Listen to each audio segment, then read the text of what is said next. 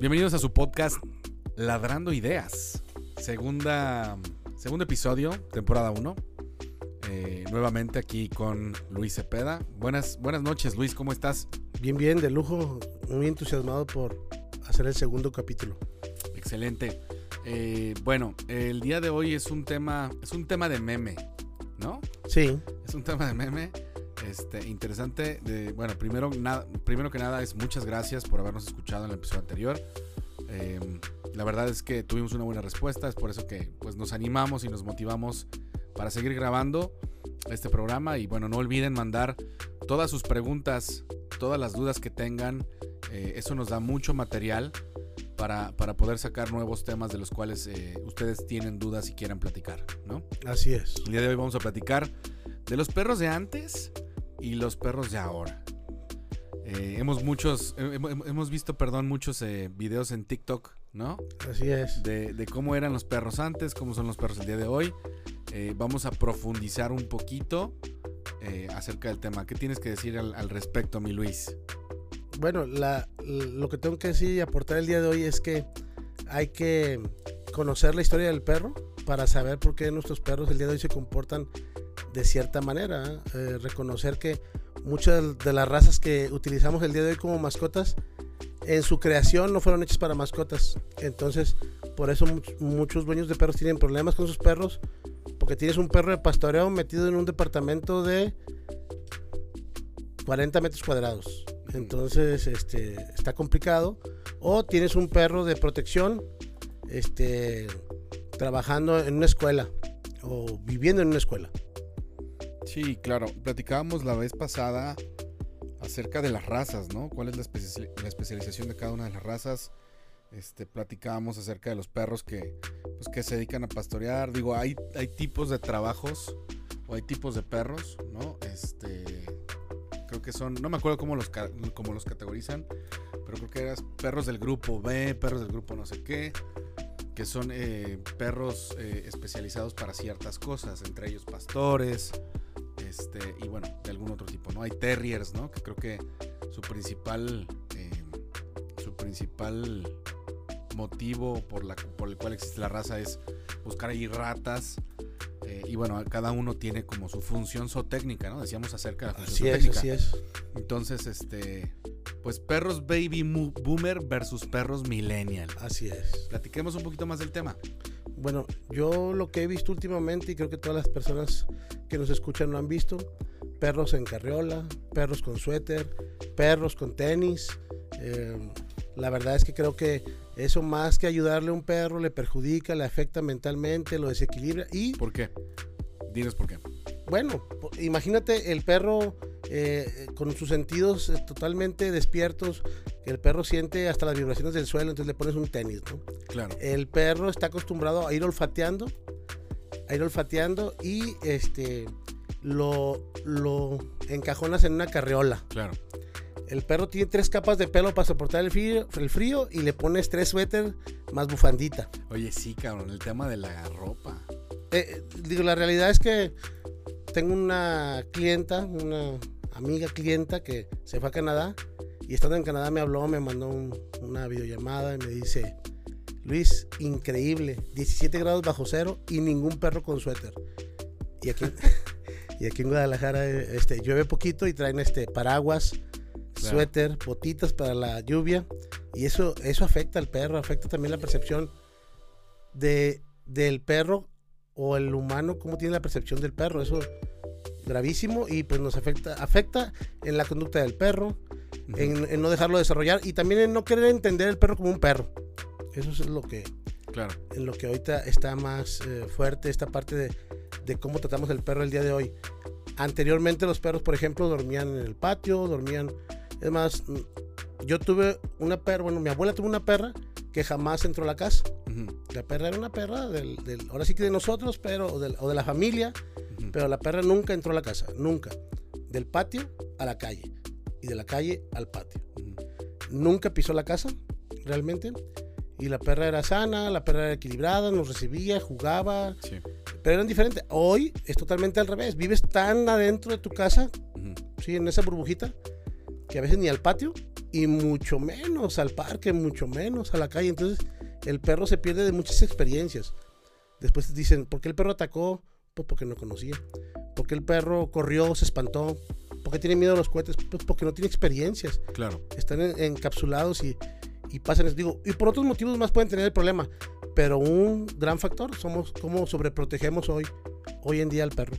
Sí, digo, hay unas cosas en las que yo estoy de acuerdo, hay otras cosas en las que definitivamente no estoy de acuerdo. Este, como siempre, generando un poquito de polémica. Pero, ejemplos, ¿no? Eh, yo en la casa en donde vivo tengo un jardín este, relativamente grande. Y los perros eh, duermen dentro de la casa. ¿Por qué? O sea, el, motivo por el cual yo hago eso es por incrementar eh, la relación o por mejorar la relación que se tiene con el perro. Eh, por un tema de que cuando duermes con los perros, no en mi cama, pero cuando duermes con los perros y, y realizas, yo tengo la teoría de que entre más tiempo pases con el perro, existe un mayor entendimiento, ¿no?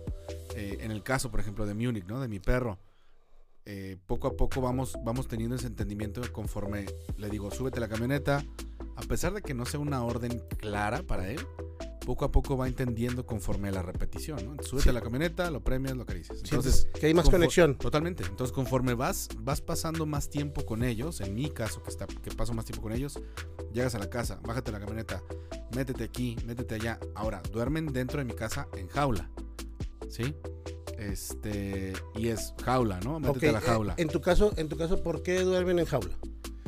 Porque duermen dentro de la casa, pero lo que no quiero es que empiecen a destruir cosas que, que no. O sea, mientras yo estoy dormido, y lo platicamos en el episodio pasado, mientras yo estoy dormido no estoy supervisando qué es lo que está haciendo el perro. Entonces, si yo no superviso qué está haciendo el perro, le estoy dando la oportunidad de fallar. Definitivamente. Es decir, si va y se mete al closet y agarra un calcetín y se lo traga, o sea, hay diferentes consecuencias, ¿no? Por las cuales este, yo lo duermo en jaula. a pesar de que están dentro de mi cuarto.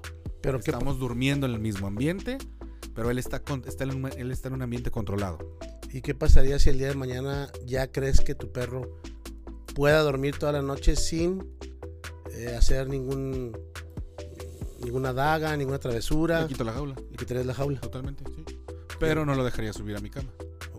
No Sí, porque yo no quiera, sino porque mi mujer no me deja. Ah, Ok, aquí, sí, lo- y- y- iba a comentar eso, creo que aquí es como, como el matrimonio, o sea, cada uno tiene sus propios acuerdos, sus propias reglas, y creo que cada quien como tenga sus perros, son sus propios acuerdos, sus propias reglas.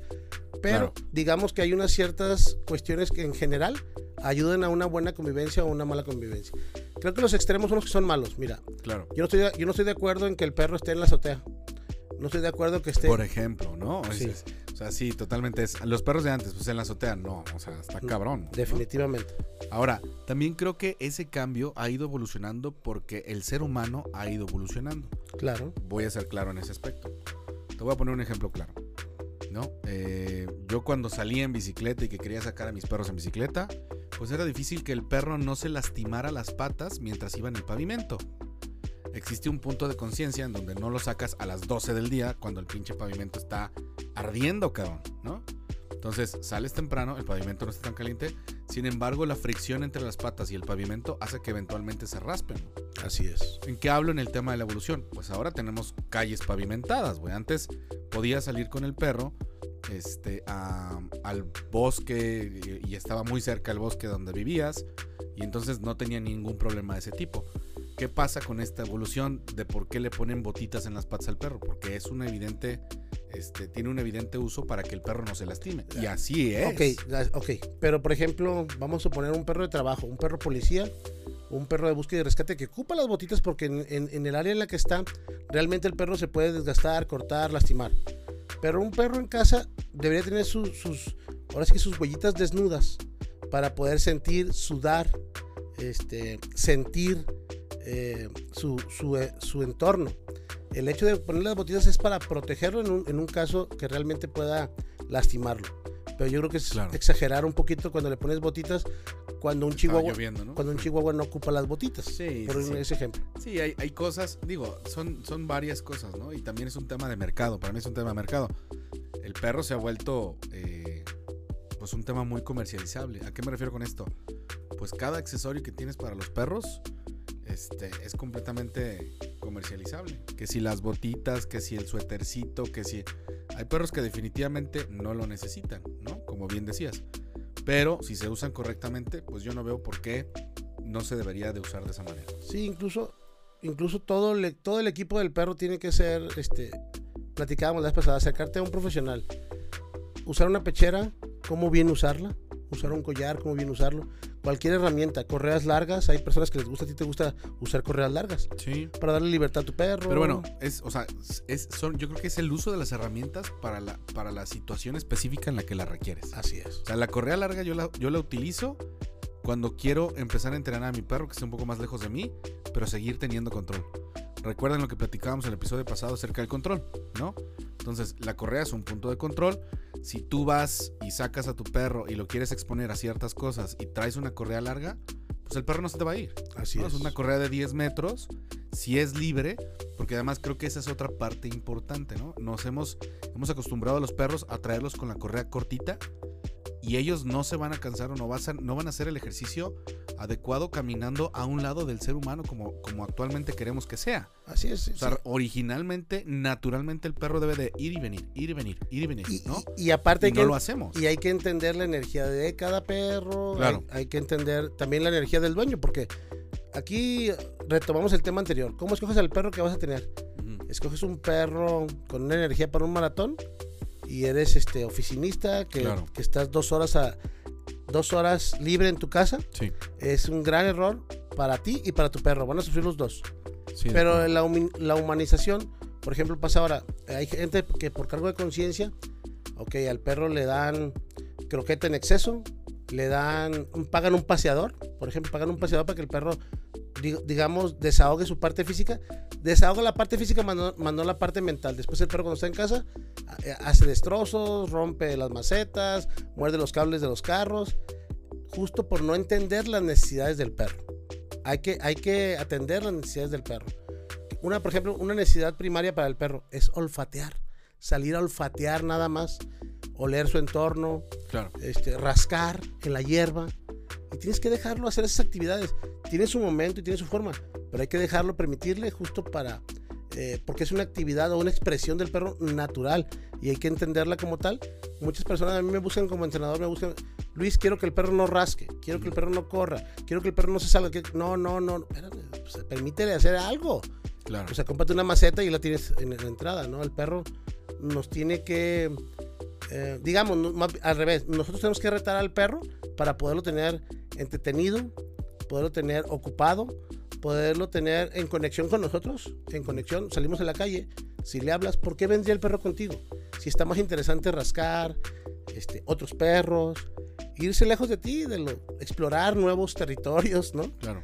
Entonces, que esa parte hay, hay- que entender a nuestro perro como perro para poder disfrutarlo en estos tiempos modernos en los cuales, incluso por ejemplo, cuando llegó la pandemia, llegaban muchos perros con problemas por la pandemia. O sea, Claro. porque el perro no salió, el perro no... No se socializó. Fíjate que, correcto. que a mí me pasa mucho ese tema. Bueno, me sucedió en su momento. Este. Tú sabes, ¿no? Yo tenía un perro lobo checoslovaco. Así es. Entonces lo tuve nacido en pandemia. ¿No? Entonces, Complicado, pues, casi, complicado. sí. o sea, una raza poderosa. Este. Pues realmente que necesitaba de mucho, de mucha dedicación. Pues, yo le dedico mucho tiempo a mis perros, tú lo Sí, sabes. Sí. Entrenarlos y sacarlos y hacerles y esto y el Le da, otro. le da su tiempo. Les doy su- mucho tiempo, creo que de más. Sí. Este. Y, y yo me sentía muy frustrado porque el perro, pues fue. Se, se volvió muy agresivo, ¿no? Y era, era un, un ir y venir en discusiones porque todo el mundo decía, es que es perro lobo, cabrón, ¿no? Está sacando la parte lobo. Entonces de repente yo volteo a ver eh, varias personas que van con entrenadores y lo primero que llegan y le dicen al entrenador es, mi perro es súper agresivo, ¿no? Regularmente, en este caso Orso, era agresivo con los perros, ¿no? Y con algunos humanos. Eh, y entonces los, los- clientes que van con los entrenadores dicen, mi perro es súper agresivo. Y al final me di cuenta que lo que estaban satanizando era la raza, pero realmente eso, eso le puede suceder a cualquier perro de cualquier raza bajo las circunstancias equivocadas o bajo una crianza este, que no es la correcta, ¿no? Un, un mal manejo. Ah, Pero sí, pero no es lo mismo ver un chihuahua que te pela los dientes a ver un perro lobo que te pela los dientes. Totalmente. Entonces la gente lo ve. completamente diferentes. Pero si hablamos de un pastor alemán, si hablas de un Doberman mal socializado, si hablas de un Pitbull, Un labrador. un también. labrador, este, o sea, perros que sean poderosos, grandes, de talla mediana tal vez a, a grande, eh, pues es el mismo problema. Y realmente no es la raza, ¿no? Es lo que el humano hizo con el perro en ese momento. Sí, yo creo que oh, retomamos lo del capítulo anterior. Acercarse a un profesional, a un profesional de la medicina, a un profesional del adiestramiento, a un creador profesional para una buena asesoría. Por ejemplo, hay cosas del pasado que yo, desde el, en el pasado, en los 80 me burlaba, ¿no? Eh, el perrito iba en la calle y me sorprendía con su collar de limones, ¿no? Y decía, no se lo quites, hasta que se seque el collar de limones, el perro se va a aliviar. Hoy que ya pasó el tiempo, me doy cuenta que no se va a aliviar con un collar de limones Claro. que el perro este va, va- va a sufrir una enfermedad y puede estar en riesgo su vida por no acercarse a un profesional. O decían, eh, di- dicen todavía hay mitos, ponle un cable de cobre para que no se suban las garrapatas. Digo, no voy a arriesgar a que mi perro se, se quede sin cuello, se marque el cuello por un cable. Le compras una pastilla y se le caen las garrapatas. Creo Claro. que, creo que en ese aspecto la tecnología o el futuro nos alcanzó y los estudios y las empresas crean productos que nos pueden servir y usar eh, ahora sí que el futuro o la tecnología a nuestro favor. Pero cosas del pasado que sí estaban atractivas era, por ejemplo, me tocó ir a algún rancho y pues vamos al cerro y te llevabas al perro tres horas a caminar Claro. llegabas desestresado tú y tu perro también. O sea, llegabas a descansar, el perro no hacía ninguna daga. Después de tres horas de caminata, donde el perro estaba libre, donde el perro iba, ah, como tú dices, iba y venía, iba y venía, iba y venía, y tú recorrías tres kilómetros, pues el perro era algo satisfactorio para él y aprovech- aprovechado por él, y el perro expresaba sus necesidades, llegaba a descansar a casa. Hoy trabajas 8, 10, 12 horas al día. Llegas cansado, llegas estresado, tu perro está con todo el power esperándote para que lo saques y vayas a ese cerro tres horas y simplemente le sirves el plato de croquetas y cierras la puerta otra vez. Imagínate para el perro lo que es eso, o sea, sí es algo, incluso eso es lo que yo podría decir, para mí sí sería como violencia hacia el perro, una violencia, sí, sí, sí lo considero yo como una violencia. Fíjate que en esa relación, cómo ha evolucionado de acuerdo a la relación del perro y el ser humano, anteriormente el perro trabajaba por su comida. Y ahorita que estás diciendo, llegas de casa, el perro quiere salir y lo primero que haces es le das el plato y come. Entonces, Creas ¿A qué un me junior, refiero? creas un Claro. junior. ¿a qué me refiero trabaja por su comida? Y que ahí es también, regresando al episodio anterior, una de las cosas que decíamos era esa, ¿no? O sea, quieres entrenar al perro, ponle retos para que adquiera su comida. Y es lo- eso es lo que impulsa al perro a realizar ciertas cosas que tú quieres que haga. ¿No? Este, oye, siéntate, una croqueta. Oye, haz esto, otra croqueta. Este, puntualmente, ¿qué es- cuáles son las cosas que quieres que haga y lo premias. Y en ese momento, automáticamente, el perro está trabajando por su comida. Esa es una manera de adaptar a que el perro, en la evolución del día de hoy, entonces esté trabajando por su comida. Quiero- ¿Cierto? Sí, ah, quiero tocar un tema aquí bien importante porque literal estás dando la receta para que las personas entrenen a su perro. Pero un defecto que se tenía antes y se tiene hoy también, que la mayoría de las personas son inconsistentes, indisciplinados, Claro. eh, quieren resultados inmediatos, Sí. ¿sí? Eh, ¿Te ha tocado ver con tus perros, por ejemplo, el entrenamiento y tu perro ya hace ciertas cosas con un entrenamiento positivo y de repente las deja de hacer? Ujú. Y pues no queda más que seguir trabajando y seguirlo haciendo y el perro Sí, nunca se termina de entrenar. Nunca que la se- gente no entiende. Oh, gracias, gracias a Dios y para mí, nunca se termina de entrenar a un perro. Claro. ¿sí? Pero la realidad es que, eh, bueno, yo a mis clientes les digo, yo entreno a tu perro y tú debes darle un seguimiento en casa. Claro. Pero si tú no le haces seguimiento, Todo eres, el mundo le vale madre. eres indisciplinado, no sigues con el entrenamiento. eh, a los seis meses vas a decir, ay, hinche perro, hinche entrenador, hinche escuela, no sirven para... Y la realidad es que no, el que no funciona eres tú con tu perro, la relación Totalmente. O pasa muy seguido, ¿no? O sea, yo creo que cuánta gente llega contigo y te dice, toma, cabrón, me lo regresas en dos semanas y me lo regresas al putazo. No. Déjate platico. Llega la gente y dice, eh, hay de dos sopas, o lo regalo o lo arreglas. O casi casi o lo duermo o lo arreglas. Así, a ese grado han llegado. Te digo, Claro. oh, espérame, o sea, espérate, o sea, es un proceso de entrenamiento, de seguimiento, de entendimiento, entender al perro, de entender al perro. La mayoría de las personas, por ejemplo, que humanizan mucho al perro son perros chiquitos que todo el día están abrazados. A lo mejor ese perro no puede causar un gran problema. Pero, por ejemplo, ya un cocker, un labrador, un dálmata que empieza a ser humanizado, si es, ya empieza a ser un problema un perro de 30 kilos, Claro. ¿no? Que viene el tío, que nunca ha venido, y el perro, por, porque no conoce al tío, y se espanta que hay una persona nueva en la casa, ladra, sale corriendo y se pega en el cristal. Pone en riesgo hasta su propia vida al perro, por no Claro. tener un buen entrenamiento, un buen seguimiento, por no tener conocimiento de lo que el perro necesitaba en su momento. Hay personas, bueno, he, co- he conocido personas que cuatro o cinco años de la vida del perro y no conocen el exterior, hacia ese grado. Claro. Entonces imagínate la locura. Si en una persona eso está mal, en un perro está, creo que peor, ¿no? Porque el perro a lo Claro. mejor está más cercano a lo natural, a lo salvaje, a oler, rascar, explorar. Y al no darle eso al perro, lo estamos limitando, lastimando, di- diría yo, lastimando en su mente el, el- el- la maduración, el entendimiento de la vida exterior, si no le damos esa estimulación, esas, esas experiencias. Y nadie se las va a dar porque tú eres el proveedor de eso. O sea, el perro no, no, no se va al club en lo que tú vas a trabajar. Claro. No, no se va de vacaciones en lo que tú estás chambeando. Sí, yo creo que tenemos que entender cuál es, cuál es la función zootécnica del perro y cómo podemos adaptarlo a, la- a nuestra vida diaria al día de hoy. Em, por ejemplo, este Munich, ¿no? Que estamos entrenando con Munich a que huela, que, que tenga detección deportiva. Así es. ¿Cuál es el uso que le doy? Ninguno. Y me vale madres. ¿Y por qué lo hago? Porque el perro mentalmente se cansa mucho Y disfruta. y disfruta. Y Y, disfruta. también es divertido para, para que le dices busca y encuentra ciertas cosas, ¿no? A lo mejor en un futuro va a servir para encontrar las llaves de mi casa o, o encontrar mi cartera, ¿no? Este, pero por el momento es darle ese, esa, esa, mm, ese, ese reto al perro que lo hace relajarse tengo que decir y algo. cumplir con su función. Tengo que decir algo, no es por echarte flores, pero hay pocas personas como tú.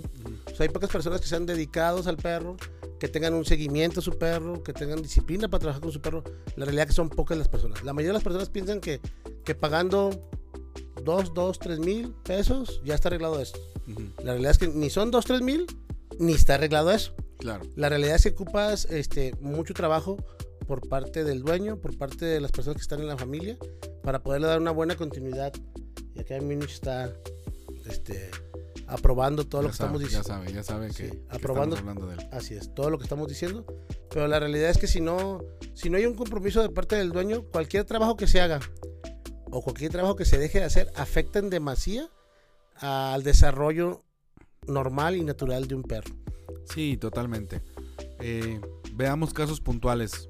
¿Qué características crees que tengan los perros baby boomer? Pues igual, yo creo que igual que O sea, los- de los perros de ahora. Sí, igual que, los, igual que las personas. La realidad pienso que un, Danos ejemplos, danos un ejemplos. perro baby, baby boomer será un perro más resistente. Ajá. Será un perro que incluso esa historia la escuchaba antes. ¿eh? Mucho. ¿Más resistente en qué Sí, sentido? eh, por ejemplo, voy a darte un, un ejemplo. En, en aquellos tiempos se llegaba a escuchar de que pues, los perros ni los vacunaban. Así ese grado. o sea, bueno, no, pues nació y el perrito y pum. Y sí, entonces, eh, eh, ya, ya traeremos un médico veterinario para que nos dé su opinión. Pero ¿qué pasa cuando un perro no se vacuna? Cuando un perro no se vacuna y tiene la suerte de librarla, porque es una suerte, Claro. eh, su genética se fortalece. Porque tiene defensas naturales más altas y eso lo va a transmitir a sus generaciones más adelante. Claro. ¿Qué pasa en un perro de criadero que tiene todas sus vacunas en el momento, en la fecha de desparasitación? Que Se hacen más delicados, eso lo he visto yo, se hacen perros más delicados en ese aspecto en cuestiones de enfermedades. Ujú. Un perro baby boomer eh, eran perros más relajados, eh, perros que se dejaban tocar por toda la colonia. Toda la colonia los tocaba. O sea, perros millennial, ¿no? O sea, los, no, no, no. Los baby boomer, los baby boomers se dejaban tocar por todos. Y no pasaba nada. O sea, baby boomers son los anteriores. Los anteriores, así es. Los dejaba, todo el mundo los tocaba, incluso todo el mundo los alimentaba y el perro sano, normal. ah, Digamos perros de ahora, perros de de- antes, para de- no confundirnos de- con chingaderas. defeca- defecaba durito. ¿no? Ahorita, un perro, un perro de ahora, ¿sí? Eh, le cambia la croqueta porque ya no le gustó.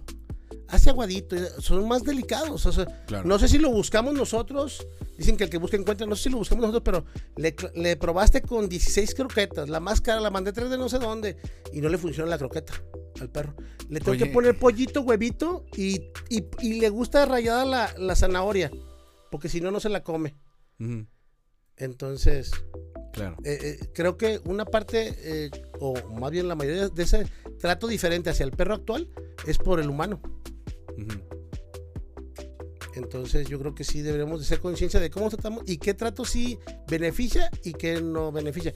Yo estoy de acuerdo, o sea, por ejemplo, si está la tecnología para que el perro no se enferme de parvovirus, pone la vacuna. Totalmente. Pone la vacuna, ve al veterinario y pone la vacuna. Sobre todo cuando son cachorros. Sí, cachorro, adulto, yo creo que, que acércate a un veterinario y pone la vacuna. Pero, por ejemplo, el suétercito. Bueno, ¿tú qué opinas de los suétercitos, por ejemplo, para los perros? No, pues no, yo creo que no son necesarios. ¿No son necesarios? Bueno, depende del perro y depende de la raza. Por ejemplo, uno de los perros que yo tengo es un Doberman. Poco Este, pelo. Muy poco pelo. Pero además, pues te das cuenta que el perro sí tiene frío. Sí. ¿Cómo, cómo te das cuenta que el perro sí tiene Pues frío? está temblando.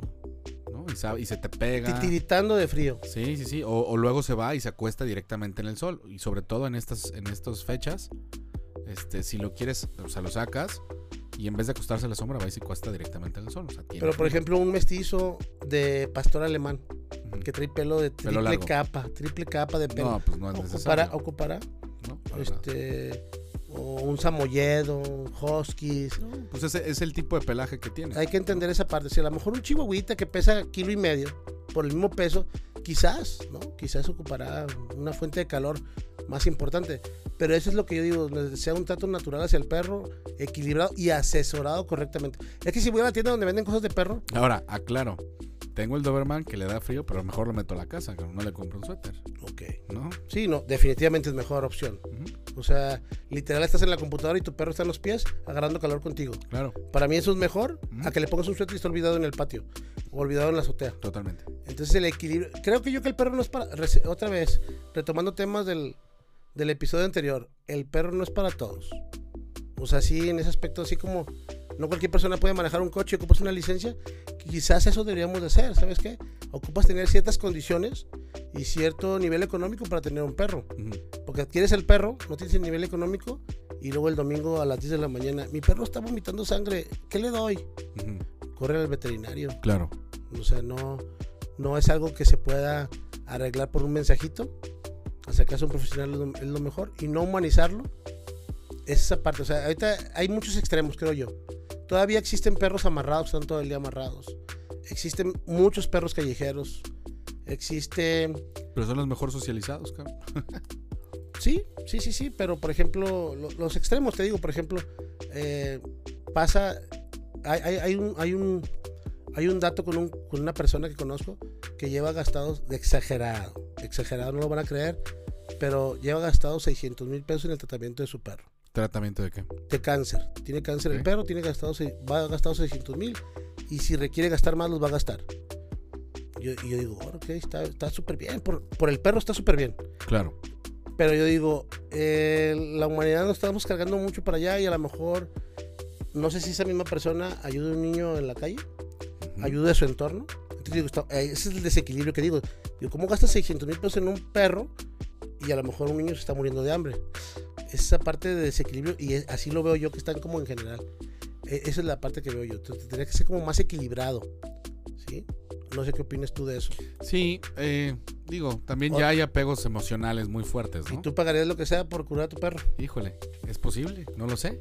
No, no, es, no estando en esa situación es difícil para mí decir No, pero bueno, pero, sí, sí, sí o sí no. pero, pero yo creo que A lo mejor si él tiene la lana, pues no y, y tiene la libertad de gastarlo en lo que él quiera. Pero eso es lo que digo, el extremo. Claro. Ahora va la otra parte, ¿no? O sea, por ejemplo, hoy en día, ¿qué se les da de comer a los perros? ¿Qué es la mayoría que se les da de comer? Croqueta. Croqueta, bar, comida especializada para perro, Sí. ¿sí? Ya ahorita vemos de mala manera, vemos de mala manera que el perro coma las sobras de la comida. Antes era muy común. Antes era común, ¿no? Que el picadillito, lo del fideíto, lo que sobrara. Porque el perro en sus principios, literal, se comía el, el sobrante de las ollas, ¿no?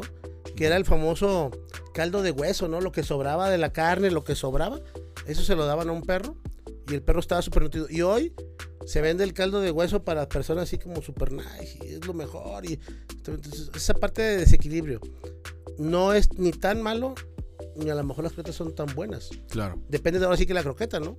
Sí, La digo, también ya, o sea, a mí algo que me parece muy, muy, pues no sé si exagerado o no, digo, me imagino que tendrá su investigación, pero la croqueta para esto, ¿no? La o sea, para cosas y, y- y afecciones eh, médicas específicas para el perro. que si renal, que si esto, que si el otro. No, definitivamente O sí- sea- sí, tiene investigación. Definitivamente tiene investigación. Hay doctores detrás de ello y todos. Definitivamente. Hay inversión de lana para el bienestar del perro. Pero te digo, hay sus extremos. Puede ser un alimento muy caro y hay otro muy barato. Yo creo que debemos de, de mediar Sí, pero, o esa sea, ejemplo, parte. antes, antes no se veía tanto eso. Este, en el campo. que se han vuelto los- más delicados. Claro, o, sea, hay más investigación. Antes se moría el perro, amaneció duro. Tráete otro perro. Sí, claro. Este, así nada más, ¿no? Hoy amanece duro el perro y hacemos este un sepelio, lo entierran, Sí. hacen ceremonia. Este, no, no está bien ni está mal. Tú puedes hacer la ceremonia que a todo dar.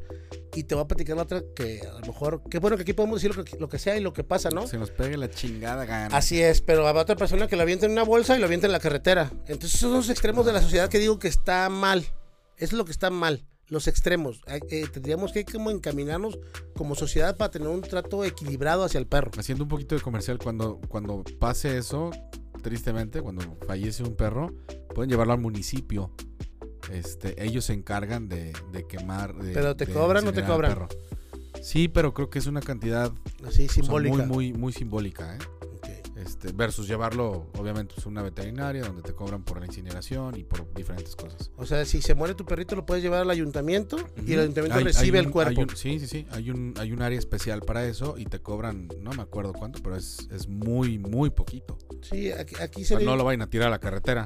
Ojalá que podamos invitar a alguien así como del ayuntamiento, ¿no? Del antirrábico y todo eso, que compartan, Sí, sí, sí. que compartan un poquito de información. Más adelante, más adelante vamos, porque, vamos por- viendo sí, porque esa información claro. no está. No, y es bien importante, o sea, por cuestiones de sanidad para la para para toda la sociedad. Por ejemplo, el año Este- pasado yo busqué un perrito y yo no sabía que ya no había perrera en Zapopan. Eh, para que un- una perrera eh, o, sea, el municipio pase a recoger un perro, tienes que llamar, reportarlo, decir la causa por qué lo estás reportando y sobre el reporte pasen a recoger el perro. Claro. Los perros de la calle ya no se recogen. No sé si porque ya no los de- defiendan o porque hay demasiados o porque ya no pueden o porque... Pero ya no se recogen los perros de la calle en Zapopan. Ok. En Zapopan ya no hay perrera, simplemente tienes que reportar, oye, hay un perro abandonado aquí afuera de mi casa. Pasa la perrera, lo levanta, se lo lleva y después de una cierta cantidad de días, no tengo bien la información, este, duermen al perro. Ok. Entonces, esa parte te digo, de equilibrio, yo pienso que tenemos que involucrarnos más como sociedad y como dueños responsables. Y un dueño responsable pedía un trato adecuado hacia su perro. Sí. Eso es lo que yo, yo creo. Sí, otro ejemplo, otro algún otro ejemplo de perros de antes, perros de ahora. Perros de antes. Y suene a meme.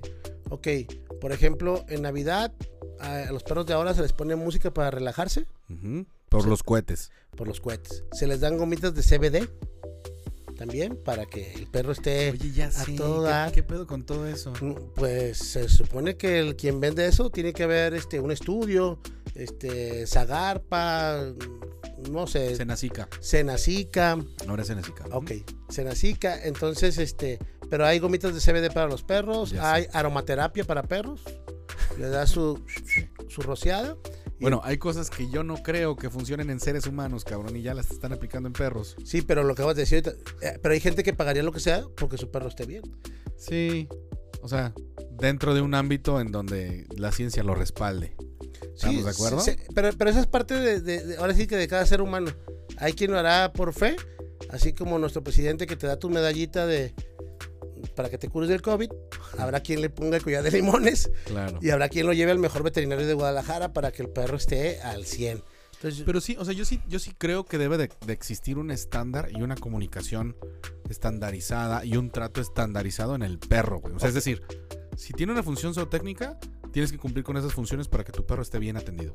¿Estás O- de acuerdo? o, o si O sea, no cumples ese con es- esas ese es el funciones, estándar. de darle- ahí para arriba, para sí. abajo, pues no, o sea, si quieres exagerar y, y gastar lo que sea en medicinas, pues está bien, es tu problema. O sea, hay que hacerlo, ¿no? Quien quiere hacerlo. Quien no, pues de la chingada, ¿no? Pero el estándar, o sea, el estándar de, del trato al perro, de la comunicación de ciertas cosas, tiene que estar en función a lo que el perro necesita. Pero sí, y, ok, y si no le puedes dar, por ejemplo, un labrador de que es un perro de cobro, ¿no? Que va y trae al patito y te lo trae a los pies.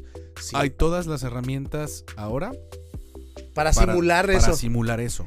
Que avientas al pato, lo recoge, lo Claro. trae y el perro vive en eso. Claro. Porque fue diseñado para eso. Sí, sí, sí, sí. Sí, sí, O sea, sí, hay muchas cosas que se pueden adaptar para eso. Claro. O sea, lo puedes hacer Este- como deporte, digamos. Como un deporte, como un juego para el perro. Por ejemplo, en el caso de Munich, es un pastor alemán eh, de trabajo, que si bien yo no lo uso para pastorear, pero el trabajo de olor lo cansa mucho, ¿no? Casi, casi como si estuviera pastoreando las Te ovejas. voy a hacer una pregunta.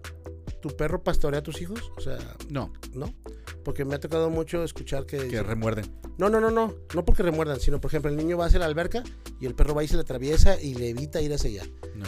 O está con, su, con, sus, con sus niños. ¿Sabes quién sí lo hace? Amarok, el de Bruno. Ok. El de Bruno. Este, Amarok, a veces cuando Bruno va saliendo y de repente se le va a acercar otro perro, lo que hace Amarok es se le pone enfrente. Lo bloquea. Ajá, lo bloquea.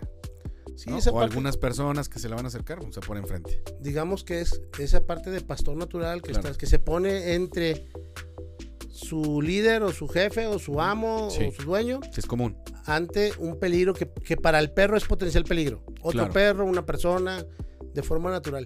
Y esa parte es la que debemos de entender. Otra vez, acercarse a un profesional, intentar hacer un poquito de investigación, darle seguimiento. Aquí lo, aquí lo, ha- hace dos o tres años un amigo me comentó, me dice, lo que pasa es que aquí en México las personas so- no son fieles a sus hobbies y toman un perro como un hobby.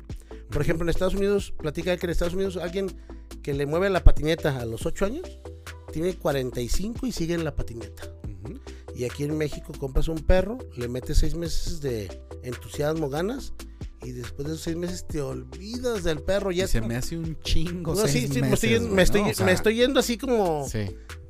Exagerado. Exagerado. Pero la realidad es que después de esos seis meses el perro se convierte en una carga, en un estorbo. La verdad, siendo Sí. honesto, la verdad. Un Bueno, estorbo, yo conozco pesar. gente que los deja en la azotea. Yo conozco gente este, que los deja en un patio de dos por dos Yo conozco, todo el día, güey. yo ¿no? conozco una persona que le costó un perro muy caro y lo regaló. Sí, no, pues hay, hay, hay muchos de esos. Hay muchos de esos. Entonces, entonces, este, pues Ima- sí, hay de todo en la villa del Ima- señor. Imagínate, o sea, ahí, ahí sí las esposas pobrecitas, ¿no? Me gasté, Eh, tanto. relájate, relájate. me lo traje de no sé dónde. Le invertí 3, 4, 5, 6 meses de entrenamiento. Ya no lo quiero. Oye, pero ya no lo quiero. Eh, oye, está responsable, mira, échale ganas. No, ya no quiero batallar. Sí es complejo, sí, sí creo que, bueno, al menos yo lo hago. Ujú. Sí insisto, sí insisto en, güey, da- dale la oportunidad, échale ganas, inviértele un poquito más de tiempo. Y, y, y sí, sí abogo yo por ese lado, ¿no? Pero no puedo, obviamente, obligar a nadie. Claro. No se puede obligar a nadie. Pero aquí, pues, la reflexión sería, piénsalo antes de adquirir el perro. ¿Qué perro estás agarrando? Ya no... eh, Cosas buenas de hoy. Por ejemplo, tener el perro en la azotea está mal visto. Si vas a comprar un perro para tenerlo en la azotea, no lo compres. Si vas a adoptar un perro para tenerlo encerrado en el patio, no lo adoptes. Claro. ¿sí? El perro es un placer de raíz, digo yo. Es un placer de raíz. Hay que dedicarle tiempo, este, Dinero. dinero, eh, un espacio de tu casa tiene que estar reservado para él. Un espacio, este, tiempo tuyo reservado para el perro.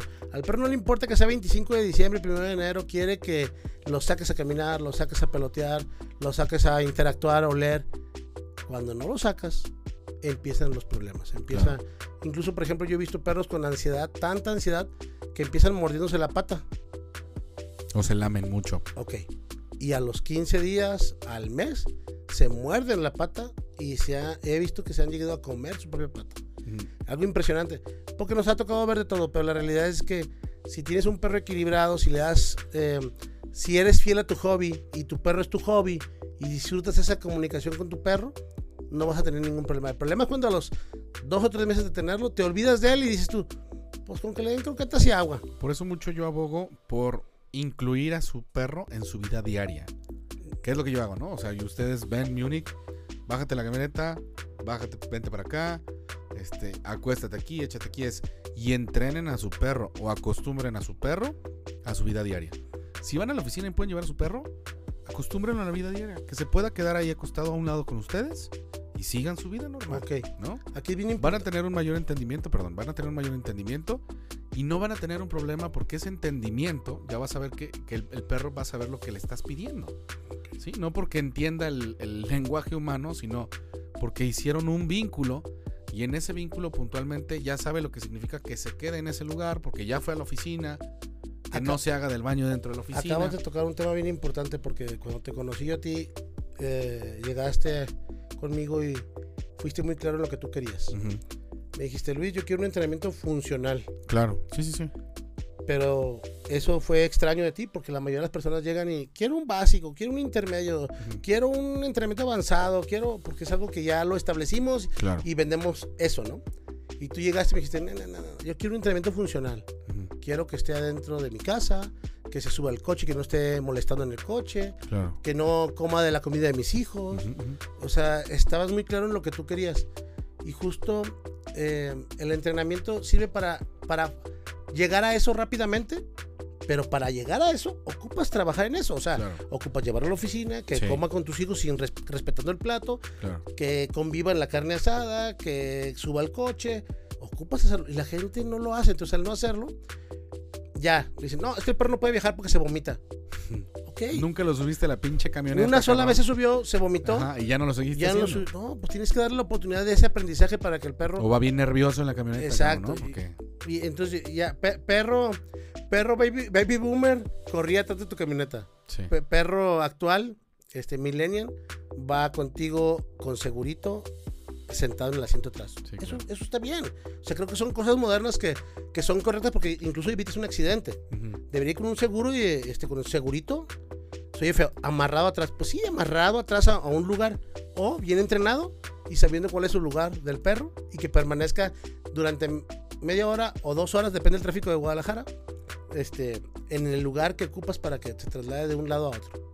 De acuerdo. Entonces, eh, son las partes buenas y las partes malas de perros de ayer y perros de hoy. Sí, sí, sí. Este, no sé si quieran brincar al tema de la alimentación. No sé si Eric nos va a acompañar aquí. ¿Cómo ves? ¿Te avientas, Eric? Le damos. Ah, pues. Este, aquí en el temario tengo alimentación cruda versus alimentación seca. Eh, ¿Cómo empezamos? Platícanos. Bueno, justamente hablando de Porque eso. también tiene que ver con, con lo anterior y lo de ahora. Sí, ¿cierto? justamente hablando de eso, o sea, por ejemplo, ahorita está muy de moda, es una moda, está tomándose como una moda, que la veo por un lado bien, este, no le veo el lado malo porque no, No hay mejor, bueno, algo importante es, no hay mejor, no hay peor. En, mi, en lo que yo pienso, son adaptabilidades para cada quien en su vida diaria. ¿No? Eso es lo, ese es, ese es- por ejemplo, esa es una conclusión ¿Cuán- cuando yo conocí el bar, pronta. la primera vez que conocí el bar, vi una fotografía de una cabeza de pescado, dos huevos de codorniz, una lonja de salmón, dos sardinitas, Sí, no poquita o sea, yo vi eso y dije, wow. O sea, un chef le preparó esto al perrito. ¿verdad? Y eh, entonces el bar se me hizo así como una cuestión muy lujosa. Ahorita ya hay versiones, ¿no? Que donde te muelen la manzanita con la calabacita y la carne de pollo con re... pues, está súper bien, más Claro. accesible. Pero, por ejemplo, el lado de la croqueta. El lado de la croqueta también... Ahorita Eric nos platicará un poquito. Hay de croquetas a croquetas. En el bar también ha de ser lo mismo. O sea, mismo. hay de bars a bars. Es lo mismo. O sea, hay bars económicos, hay bar- bars de lujo, Sí, de alto costo. sí. En Petco venden barf. En Petco venden barf y Sí, venden croquetas. sí, venden las dos. Es que es, vuel- vuelvo a lo mismo. O sea, no hay una mejor, una peor. Hay Es calidades. No, ah, digo, hay cali- en las dos hay calidades, definitivamente, pero también algo bien importante es la adaptabilidad para lo que la gente necesita. Ok, ¿no? O sea, hay gente que, no, que no quiere, por ejemplo, contras del barf, ¿no? En mi contra. Necesitas tener un congelador, cabrón. Sí, Grande. sí, claro. Tú tienes- Es comida cruda. ¿Y cuántos perros tienes? ¿Cuánta comida ocupas? Sí, o sea, yo guardo 120 pinches kilos de comida al mes, cabrón, ¿no? Entonces, pues yo literalmente compré un congelador para mi Ok, perro. ok, para, mis perros. que tu esposa no te regañara. Sí, no, bueno, y aún así. Pero, pues, o sea, definitivamente tal vez para mí sería muy cómodo, pues, darles eh, croqueta, ¿no? Sin embargo, creo que darles croqueta, una buena alimentación, en mi caso, porque son muchos perros, darles una buena croqueta sería más caro que darles barro. ¿No? Sí. A- Digo, sí, sí, sí. en ese aspecto, Definitivamente sí. ¿no? Por ejemplo, yo algo que quisiera preguntarle a Eric, porque a mí me lo preguntan y a veces no sé qué decirles.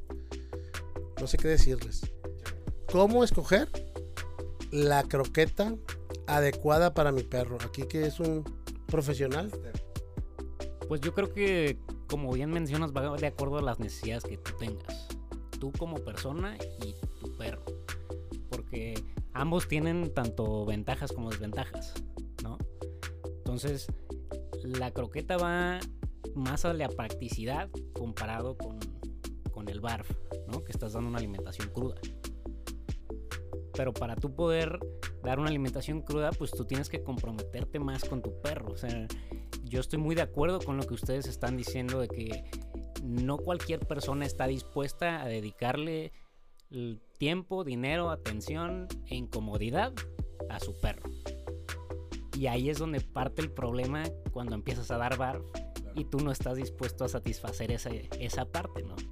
Porque va a requerir un poco de todo, de todos tus recursos, de tus recursos más valiosos, ¿no? Que es tu tiempo y tu dinero. Y entonces, primero es decidir qué, a qué estás dispuesto tú. Sí, claro. Porque si, si tú no le vas a dedicar tiempo y dinero, olvídate del bar, ni le muevas. Ok, pero por ejemplo, tú que ya tienes una experiencia en el mundo de los alimentos, ¿cómo ayudas a un cliente tuyo? ¿Cómo lo asesoras para que llegue el alimento adecuado tanto en la parte económica como en la parte eh, energética, quizás también, del perro, y en la parte, en la parte eh, y que no, que no caiga el cliente en, en, lo que es una moda. Porque, por ejemplo, si va a escoger por lo que ve en la televisión, pues a lo mejor escoge Beneful, ¿no? Y no sé, dime tú, ¿Beneful es un buen alimento, un mal alimento? Pues mira, yo creo que todo parte de informarte. Mientras más informado estés tú y más preparado, mejores decisiones vas a tomar al elegir un alimento. El problema es que la mayoría de las personas no hace una investigación sobre qué le va a dar al perro. Simplemente le pregunta a sus amigos o conocidos, ni siquiera al veterinario, sino a, sus, a las personas que conoce, oye, ¿tú qué alimento le das? No, pues que yo tal. Y entonces esas personas van a comparar contra lo que ellos conocen.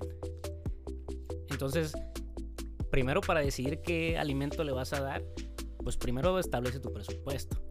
Porque ahora sí que en el mercado hay de todos los bolsillos. dicen, que, dicen que una persona se convierte en un experto después de practicar o hacer cinco años la misma actividad. La misma actividad. ¿Cuántos años tienes tú vendiendo alimento?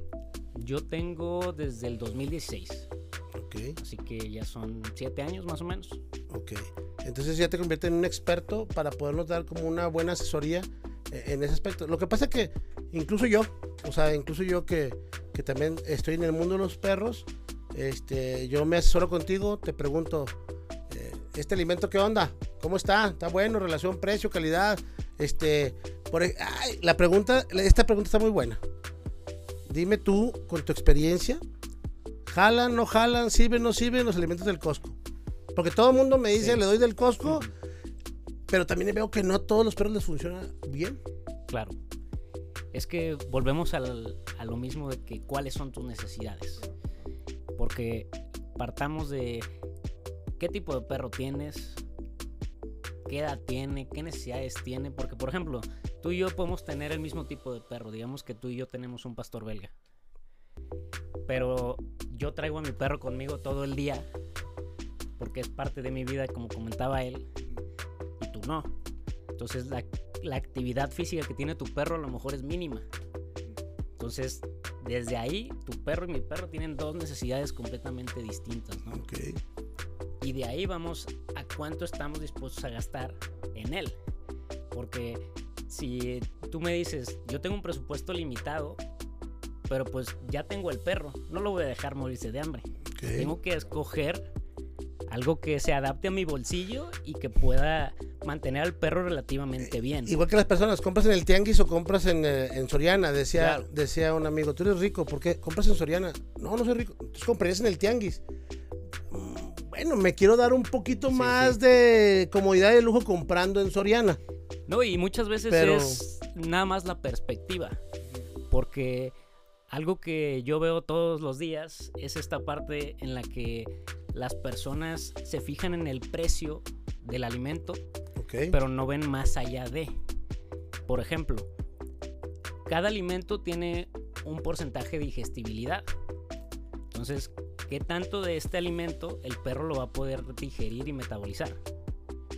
Entonces, Si yo, por ejemplo, tengo un alimento que me costó, digamos, mil pesos, 20 kilos, pero ese alimento tiene un porcentaje de digestibilidad muy bajito, el perro va a tener que comer una cantidad muy grande para poder satisfacer sus necesidades calóricas. Y eventualmente va a salir más caro. Claro, eventualmente va a salir más caro que a lo mejor un alimento que yo te digo, este cuesta 2000 y son 20 kilos. Tú podrás pensar así, de, nomás de verlos, que ese es más caro. Pero si del de 2000 el perro se come la mitad de lo que come con el costal, con el otro alimento, en realidad el de 2000 es más barato. En reali- o sea, estamos hablando de un, per- de un alimento concentrado. Exacto. Concentrado en nutrientes, concentrado en. en digest- dig- ¿qué es la palabra? Digestibilidad. Ok. Entonces, mm, eh, hay que sacar también, pues, lápiz y papel. ¿Tú, ¿Tú cómo haces eso, eso? Cuando yo te llamo a ti por teléfono, te digo, oye, Eric, este, me recomendaron contigo, tú Sí. vendes alimento. Este, ¿Le haces todas las preguntas? Sí, yo lo primero que hago es obtener información sobre tu necesidad y la de tu mascota. Porque no tiene caso que yo te diga, mira, el mejor alimento para tu perro es este, si tú no tienes la capacidad de pagarlo. O a lo mejor la tienes, pero lo vas a poder comprar un mes, dos meses y ya no vas a poder mantener esa dieta durante el resto del año. Entonces, creo que a la hora de elegir un alimento tiene mucho que ver la persona que es su dueño. Porque no, no estamos siempre buscando lo mejor para el animal, sino lo mejor para el contexto que tenemos. Excelente. Yo por eso desde que te conocí a ti, a todas las personas les digo, eh, tengo una escuela canina, yo vendo cualquier alimento. Tú eres un distribuidor que me puedes conseguir cualquier alimento. ¿Por qué? Porque normalmente las personas llegaban y me decían, no, es que tal alimento es el mejor. Yo no es el mejor, lo que pasa es que el veterinario tenía ese alimento en su estante y te vendió ese alimento. Claro. ¿Qué Eh, pasa con los médicos humanos? No, no nos engañemos, ¿no? O sea, muchas veces No el eso. medicamento que te va a recetar el médico es el que el laboratorio tiene un convenio con él. Ok. Entonces, con la medicina veterinaria, pues va a pasar exactamente lo mismo. Entonces, tú como dueño, mientras más informado estés, mejores decisiones vas a poder tomar Me- me- con tu perro. Sí, me ha tocado ver contigo, por ejemplo, marcas de alimento que no invierten casi nada o nada en publicidad y sin embargo se venden y se venden bien. Claro. Pues los resultados tan fregones que dan. Entonces digo, wow. Entonces sí es importante, otra vez, acudir a un profesional, asesorarse de un profesional, dejarse guiar. Esa es la parte Sí. importante, dejarse guiar porque yo preguntaría, ¿sabes qué? Gano tanto, este, mi perro no se mueve mucho, lo saco nada más los domingos, el perro no, no requiere tanto, ¿qué me recomiendas? Claro. Y ahí sobre eso tú le haces una recomendación. Es el mejor alimento para ti en este momento. Es que re- siempre va a ser de acuerdo a las necesidades, incluso con la alimentación cruda. Porque variedades hay. En el mercado vas a encontrar un montón de opciones. Pero si tú vas a elegir una alimentación cruda, pues tú tienes que averiguar que ese proveedor tenga una cadena fría correcta, te- eh, se enfoque en no tener... Permisos, permisos, porque ahí te va. Una cosa, una cosa importante. Los barf son muy caserones. O sea, yo he visto así como que le echan, se les chorrea la sangre y se ve así medio. Sí. eh, y, y hay un mito. Que están hechos de hueso y el puro sobrante y el desperdicio. y- a ver, platícame, ¿qué onda con eso? Mira, muy breve. Este. Sí, el barf se puso de moda. eh, y mucha gente lo hizo eh, para hacer un negocio, pero lo, creo que lo han hecho mal. ¿A qué me refiero con esto? Este, no le meten mucha calidad a la carne que le meten, compran lo más barato que existe, a pesar de sin saber de dónde viene este, este, la carne que le están metiendo al barf. Eh, mezclan con cosas que no tienen nada que ver y que al perro no le sirven en sus nutrientes naturales, no tienen un, este, una persona, un nutriólogo canino o de gatos que les ayude a hacer una fórmula que verdaderamente esté equilibrada para lo que el perro necesita. Hay muchas cosas, pero lo más importante es que casi ninguno está certificado por Ok. Senacica. ¿Qué pasa con esto? Cuando Senacica certifica, lo que hace es se da, o sea, se da a la tarea de investigar de dónde viene toda la cadena de cosas que le metes a ese alimento para dárselo al perro.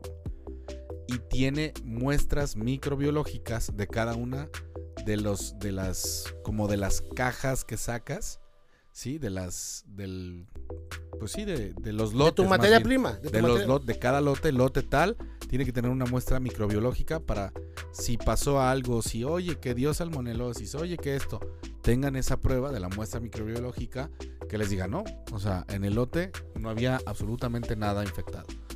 Este, y esa certificación, pues obviamente le cuesta a la compañía y nadie la quiere hacer. ¿no? Entonces es bien importante cuando le estén dando comida cruda a sus perros que verifiquen que la compañía está aprobado por Senacica o por Zagarpa. Ahora es Senacica, anteriormente era Zagarpa, Ok. quien certificaba el tema de, de los alimentos. ¿no? En Eh, este caso, la comida porque- cruda para los perros. ¿Qué, qué, qué pasaría si de repente, así, tú dame tu opinión?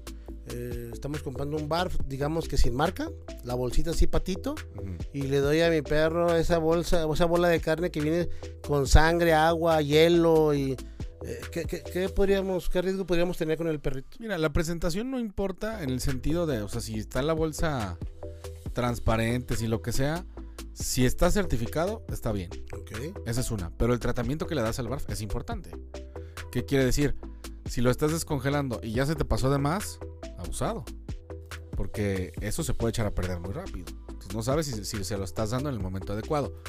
Eh, lo que regularmente se tendría que hacer es dárselo congelado. Si te evitas muchos problemas y la ansiedad del perro a la hora de estar masticando el alimento congelado se elimina. O sea, no perder la cadena de frío también es importantísimo en el alimento bar. Yo es lo que hago.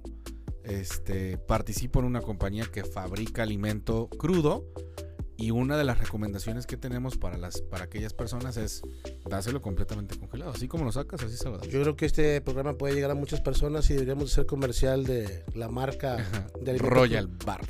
Royal Bar. Y ahorita Eric nos va a dar sus datos, también es importante Sí, claro. que no, nos dé sus datos porque Ah, ah. hay para todos. Sí, al final de cuentas yo creo que igual. Me imagino que Royal Bar maneja diferentes calidades, diferentes... Igual que las croquetas. Ok. Hay, Para hay una cachorro. versión para ca- no para cachorro, no, es ¿No? lo mismo, o sea, es, es la misma fórmula. Ok.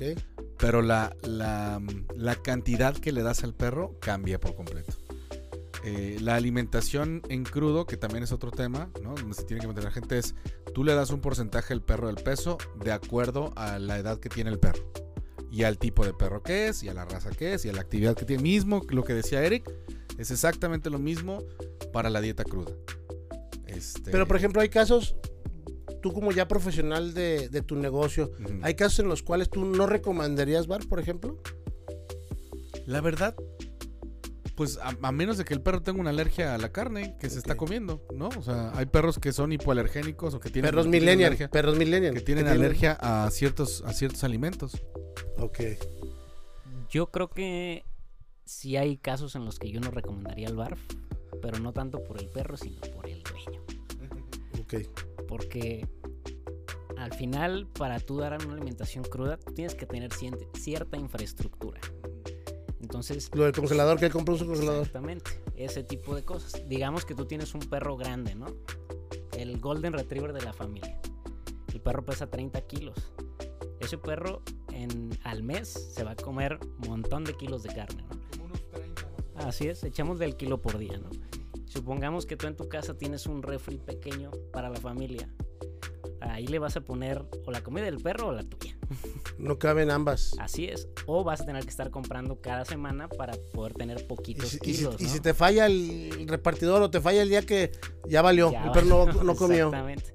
Y también otro tipo de precauciones como que dónde vas a descongelar tu carne, por ejemplo.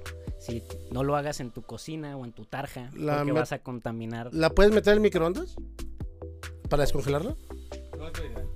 Ok. Pero es que como descongelar la carne que me voy a comer yo al mediodía. La meto al microondas y luego la cocino. Regularmente, si se va a descongelar, se deja que se descongele solo. Pero insisto, ajá, pero, pero insisto, este, nosotros aconsejamos darla completamente congelada. La última pregunta que es súper, que me llega mucho esa pregunta. ¿Puedo combinar croqueta con bar, bar con croquetas? Yo no lo recomendaría. ¿No lo recomiendas por? Pues porque no es, no es, es, es inconsistente. Es decir, tienes claridad de cuánto tienes que darle de barf para que tu perro esté bien nutrido. Le das barf. Tienes claridad de cuánto tienes que darle de croquetas para que tu perro esté nutrido. Le das croqueta. Combinar las dos, pues me parece que no existe un equilibrio entre lo que le estás dando y lo que el perro necesita. cuánto le tienes que dar de croqueta, cuánto le tienes que dar de barf. ¿Cómo calculas que va a adquirir de la croqueta lo que necesita y cómo calculas que va a adquirir lo del barf lo que necesita para que le des las dos? Lo que sí he escuchado es que quien come barf difícilmente regresa a la croqueta. Tiene un chingo de beneficios. Ya hablé hace rato de, de las cosas que, que pueden ser como un, un, este, una barrera. Pero una vez que cruzas esa barrera, la neta es una chulada. yo les puedo decir, yo empecé entrando a esta compañía porque a mí me, me benefició muchísimo, ¿no? Desde el precio hasta los resultados en los perros. El pelo, las heces, este, cómo, cómo calmaban un poco su ansiedad masticando el, el este, ¿cómo se llama? El hielo de la, de la, de la comida. Tú primero fuiste cliente y por obra del destino, ya después te hiciste socio de la compañía Sí, y todo exactamente. O sea, porque tú eras fue una solución tan cabrona que dije, no mames, güey. O sea, esto está perrísimo. O sea que consumo tanto que mejor me hago socio de este cuate. Sí, sí, sí, pues sí. O sea, realmente sí fue. Este, no era, por ejemplo, yo en, en su momento les estaba dando una croqueta, pues relativamente no barata, que era Royal Canin.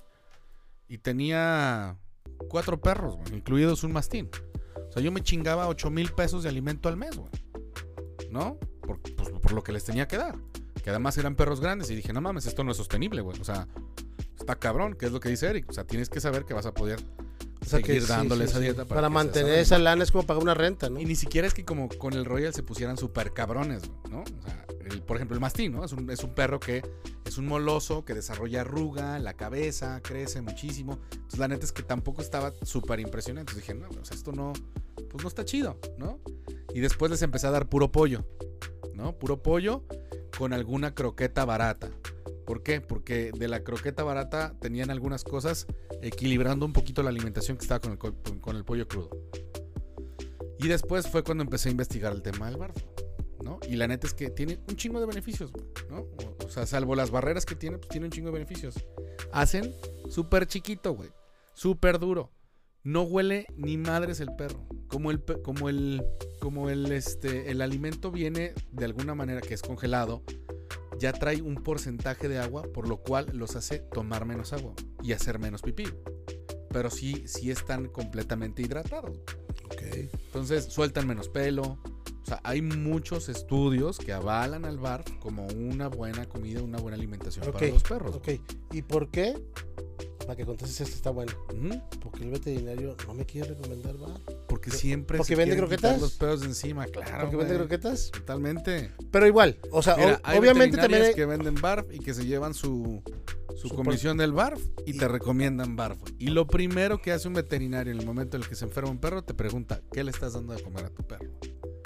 Y si tú le dices que le estás dando comida cruda, es a lo primero que le echan la culpa sin siquiera saber que realmente eso es lo que tiene el pinche animal. O sea, Pero igual, entonces la recomendación para todos, ya sea comiendo croqueta, comiendo bar, es que le metan poquita investigación. Definitivamente, Antes de, o sea, espérame. Investiga qué le estoy dando, por qué se lo estoy dando, este, costos, precios, beneficios, hasta dónde sí, hasta dónde no, porque pues hay que cuidar el bolsillo también, es importante. Y Sí. creo que ustedes como profesionales del alimento, que se dedican en, en- en ese aspecto profesionalmente al alimento, sería importante dar una buena recomendación para el cliente, ¿no? Como dice Eric, em, la recomendación adecuada para la persona depende del tiempo, necesidades del perro, tamaño del perro, raza del perro.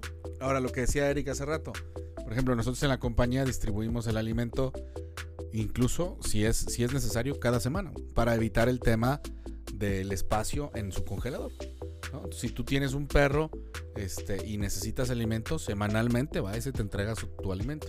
Y la otra que es bien importante, ¿no? Muchas veces dicen, no, es que no quiero combinar la comida del perro con mi comida. A ver, ese Tú alimento que el grado perro- alimenticio. Sí, o sea, es el es alimento que el perro no ha tomado. O sea, no es cuando dicen combinar la el alimento del perro con mi alimento en el congelador.